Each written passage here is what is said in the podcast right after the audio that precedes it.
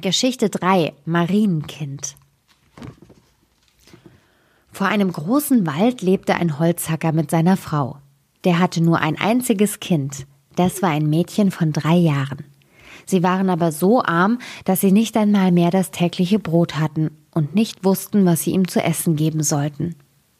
Eines Morgens ging der Holzhacker voller Sorgen hinaus in den Wald an seine Arbeit und als er da Holz hackte, stand auf einmal eine schöne große Frau vor ihm. Die hatte eine Krone von leuchtenden Sternen auf dem Haupt und sprach zu ihm Ich bin die Jungfrau Maria, die Mutter des Christkindleins. Du bist arm und bedürftig. Bring mir dein Kind, ich will es mit mir nehmen, seine Mutter sein und für es sorgen. Der Holzhacker gehorchte, holte sein Kind und übergab es der Jungfrau Maria. Die nahm es mit die nahm es mit sich hinauf in den Himmel. Da ging es ihm gut. Es aß Zuckerbrot und trank süße Milch und seine Kleider waren aus Gold. Und die Englein spielten mit ihm. Als es nun 14 Jahre alt geworden war, rief die Jungfrau Maria es einmal zu sich und sprach, Liebes Kind, ich habe eine große Reise vor. Da, nimm die Schlüssel zu den 13 Türen des Himmelreichs in Verwahrung. Zwölf davon darfst du aufschließen und die Herrlichkeiten darin betrachten. Aber die dreizehnte, zu der dieser kleine Schlüssel gehört, die ist dir verboten. Hüte dich, dass du sie nicht aufschließt, sonst wirst du unglücklich. Das Mädchen versprach, gehorsam zu sein, und als nun die Jungfrau Maria weg war, fing sie an und besichtigte die Wohnungen des Himmelreichs. Jeden Tag schloss es eine auf, bis die zwölf herum waren. In jeder aber saß ein Apostel und war von großem Glanz umgeben. Und es freute sich über all die Pracht und Herrlichkeit, und die Englein, die es immer begleiteten, freuten sich mit ihm. Nun war allein die verbotene Tür noch übrig. Da bekam es große Lust zu wissen, was dahinter verborgen wäre, und sprach zu den Englein Ganz aufmachen will ich sie nicht, und ich will auch nicht hineingehen, aber ich will sie aufschließen, damit wir ein wenig durch den Ritz sehen. Ach nein, sagten die Englein, das wäre Sünde. Die Jungfrau Maria hat's verboten, und es könnte leicht ein Unglück werden. Da schwieg es, aber die Begierde in seinem Herzen schwieg nicht, sondern nagte und pickte ordentlich daran und ließ ihm keine Ruhe. Und als die Englein einmal alle hinausgegangen waren, dachte es, nun bin ich ganz allein und könnte hineingucken. Es merkt ja niemand, wenn ich's tue. Es suchte den Schlüssel heraus und als es ihn in der Hand hielt, steckte es ihn auch in das Schloss. Und als es ihn hineingesteckt hatte, drehte es auch um. Da sprang die Tür auf und es sah da die Dreieinigkeit im Feuer und Glanz sitzen. Es blieb ein Weilchen stehen und betrachtete alles staunend.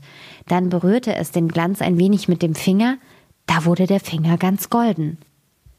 Sogleich bekam es gewaltige Angst, schlug die Tür heftig zu und lief fort. Die Angst wollte auch nicht wieder weichen. Es mochte anfangen, was es wollte, und das Herz klopfte in einem fort und wollte einfach nicht ruhig werden. Auch das Gold blieb an dem Finger und ging nicht ab. Es mochte waschen und reiben, so viel es wollte. Gar nicht lange, da kam die Jungfrau Maria von ihrer Reise zurück. Sie rief das Mädchen zu sich und forderte ihm die Himmelsschlüssel wieder ab.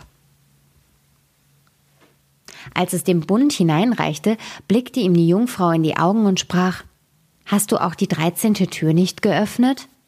Nein, antwortete es. Da legte sie ihre Hand auf sein Herz, fühlte, wie es klopfte und klopfte und merkte wohl, dass es ihr Gebot übertreten und die Tür aufgeschlossen hatte. Da sprach sie noch einmal Hast du es wirklich nicht getan? Nein, sagte das Mädchen zum zweiten Mal. Da erblickte sie den Finger, der von der Berührung des himmlischen Feuers golden geworden war, sah wohl, dass es gesündigt hatte, und sprach zum dritten Mal Hast du es nicht getan? Nein, sagte das Mädchen zum dritten Mal. Da sprach die Jungfrau Maria Du hast mir nicht gehorcht und hast noch dazu gelogen, du bist nicht mehr würdig, im Himmel zu sein. Da versank das Mädchen in einen tiefen Schlaf, und als es erwachte, lag es unten auf der Erde, mitten in einer Wildnis. Es wollte rufen, aber es konnte keinen Laut hervorbringen. Es sprang auf und wollte fortlaufen, aber wo es sich auch hinwandte, immer wurde es von dichten Dornhecken zurückgehalten, die es nicht durchbrechen konnte. In der Einöde, in die es eingeschlossen war, stand ein alter hoher Baum. Das musste seine Wohnung sein. Da kroch es hinein, wenn die Nacht kam, und schlief darin, und wenn es stürmte und regnete, fand es darin Schutz. Aber es war ein jämmerliches Leben, und wenn es daran dachte, wie es im Himmel so schön gewesen war und die Englein mit ihm gespielt hatten, dann weinte es bitterlich. Wurzeln und Waldbeeren waren seine einzige Nahrung, die suchte es sich, soweit es kommen konnte. Im Herbst sammelte es die herabfallenden Nüsse und Blätter und trug sie in die Höhle. Die Nüsse waren im Winter seine Speise. Und wenn Schnee und Eis kamen, kroch es wie ein armes Tierchen in die Blätter, dass es nicht fror. Nicht lange, da zerrissen seine Kleider, und ein Stück nach dem anderen fiel vom Leib herab. Sobald dann die Sonne wieder warm schien, ging es heraus und setzte sich vor den Baum, und seine langen Haare bedeckten es von allen Seiten wie ein Mantel. So saß es ein Jahr nach dem andern und fühlte den Jammer und das Elend der Welt. Einmal, als die Bäume wieder in frischem Grün standen, jagte der König des Landes in dem Wald und verfolgte ein Reh, und weil es in das Gebüsch geflohen war, das den Waldplatz einschloss, stieg er vom Pferd, riss das Gestrüpp auseinander und hieb sich mit seinem Schwert einen Weg. Als er endlich hindurchgedrungen war, sah er unter dem Baum ein wunderschönes Mädchen das saß da und war von seinem goldenen Haar bis zu den Zehen bedeckt. Er blieb stehen und betrachtete es voller Staunen. Dann redete er es an und sprach Wer bist du? Warum sitzt du hier in der Einöde? Es gab aber keine Antwort, denn es konnte seinen Mund nicht aufmachen. Der König sprach weiter Willst du mit mir auf mein Schloss gehen? Da nickte es nur ein wenig mit dem Kopf. Der König nahm es auf seinen Arm, trug es auf sein Pferd und ritt mit ihm heim. Und als er auf das königliche Schloss kam, ließ er ihm schöne Kleider anziehen und gab ihm alles im Überfluss. Und obgleich es nicht sprechen konnte, war es doch schön und anmutig, dass er es von Herzen lieb gewann. Und es dauerte nicht lange, da vermählte er sich mit ihm. Und obgleich es nicht sprechen konnte, war es doch schön und anmutig, dass er es von Herzen lieb gewann. Und es dauerte nicht lange, da vermählte er sich mit ihm. Als etwa ein Jahr verflossen war, brachte die Königin einen Sohn zur Welt. In der Nacht darauf, als sie allein in ihrem Bett lag, erschien ihr die Jungfrau Maria und sprach Willst du die Wahrheit sagen und gestehen, dass du die verbotene Tür aufgeschlossen hast, dann will ich deinen Mund öffnen und dir die Sprache wiedergeben. Verharrst du aber in der Sünde und leugnest hartnäckig, dann nehme ich dein neugeborenes Kind mit mir. Da war der Königin verliehen zu antworten, sie blieb aber verstockt und sprach Nein, ich habe die verbotene Tür nicht aufgemacht. Und die Jungfrau Maria nahm ihr das neugeborene Kind aus den Armen und verschwand damit.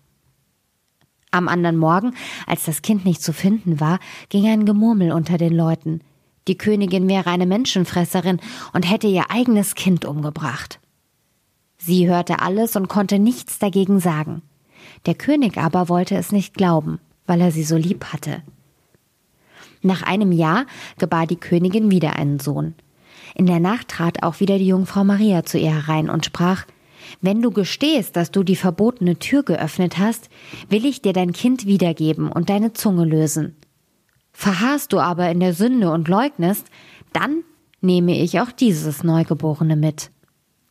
Da sprach die Königin wieder Nein, ich habe die verbotene Tür nicht geöffnet. Und die Jungfrau nahm ihr das Kind aus den Armen weg und mit sich in den Himmel. Am Morgen, als das Kind abermals verschwunden war, sagten die Leute ganz laut, die Königin hätte es verschlungen, und des Königs Räte verlangten, dass sie vor Gericht gestellt werden sollte. Der König aber hatte sie so lieb, dass er es nicht glauben wollte und den Räten befahl, bei Leibes- und Lebensstrafe nicht mehr darüber zu sprechen. Im nächsten Jahr gebar die Königin schön, ein schönes Töchterlein. Da ihr da erschien ihr zum dritten Mal nachts die Jungfrau Maria und sprach Folge mir. Sie nahm sie bei der Hand und führte sie in den Himmel und zeigte ihr da ihre beiden ältesten Kinder, die lachten sie an und spielten mit der Weltkugel. Als sich die Königin darüber freute, sprach die Jungfrau Maria Ist dein Herz noch nicht erweicht? Wenn du gestehst, dass du die verbotene Tür geöffnet hast, will ich dir deine beiden Söhnlein zurückgeben. Aber die Königin antwortete zum dritten Mal Nein, ich habe die verbotene Tür nicht geöffnet.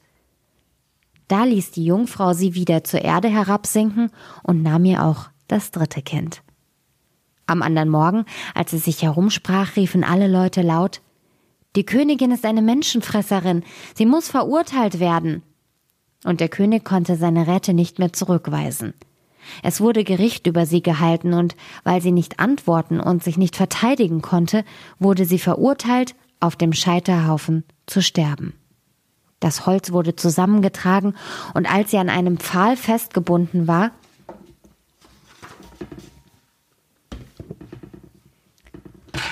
und das Feuer ringsumher zu brennen anfing, da schmolz das harte Eis des Stolzes und ihr Herz wurde von Reue bewegt. Und sie dachte, könnte ich vor meinem Tod doch nur noch gestehen, dass ich die Tür geöffnet habe. Da bekam sie die Stimme wieder und rief laut Ja, Maria, ich habe es getan. Und sogleich fing der Himmel an zu regnen und löschte die Feuerflammen, und über ihr brach ein Licht hervor. Und die Jungfrau Maria kam herab, hatte die beiden Söhnlein zu ihren Seiten und das neugeborene Töchterlein auf dem Arm. Sie sprach freundlich zu ihr, wer seine Sünde bereut und gesteht, dem ist sie vergeben und reichte ihr ihre drei Kinder, löste ihr die Zunge und gab ihr Glück für das ganze Leben.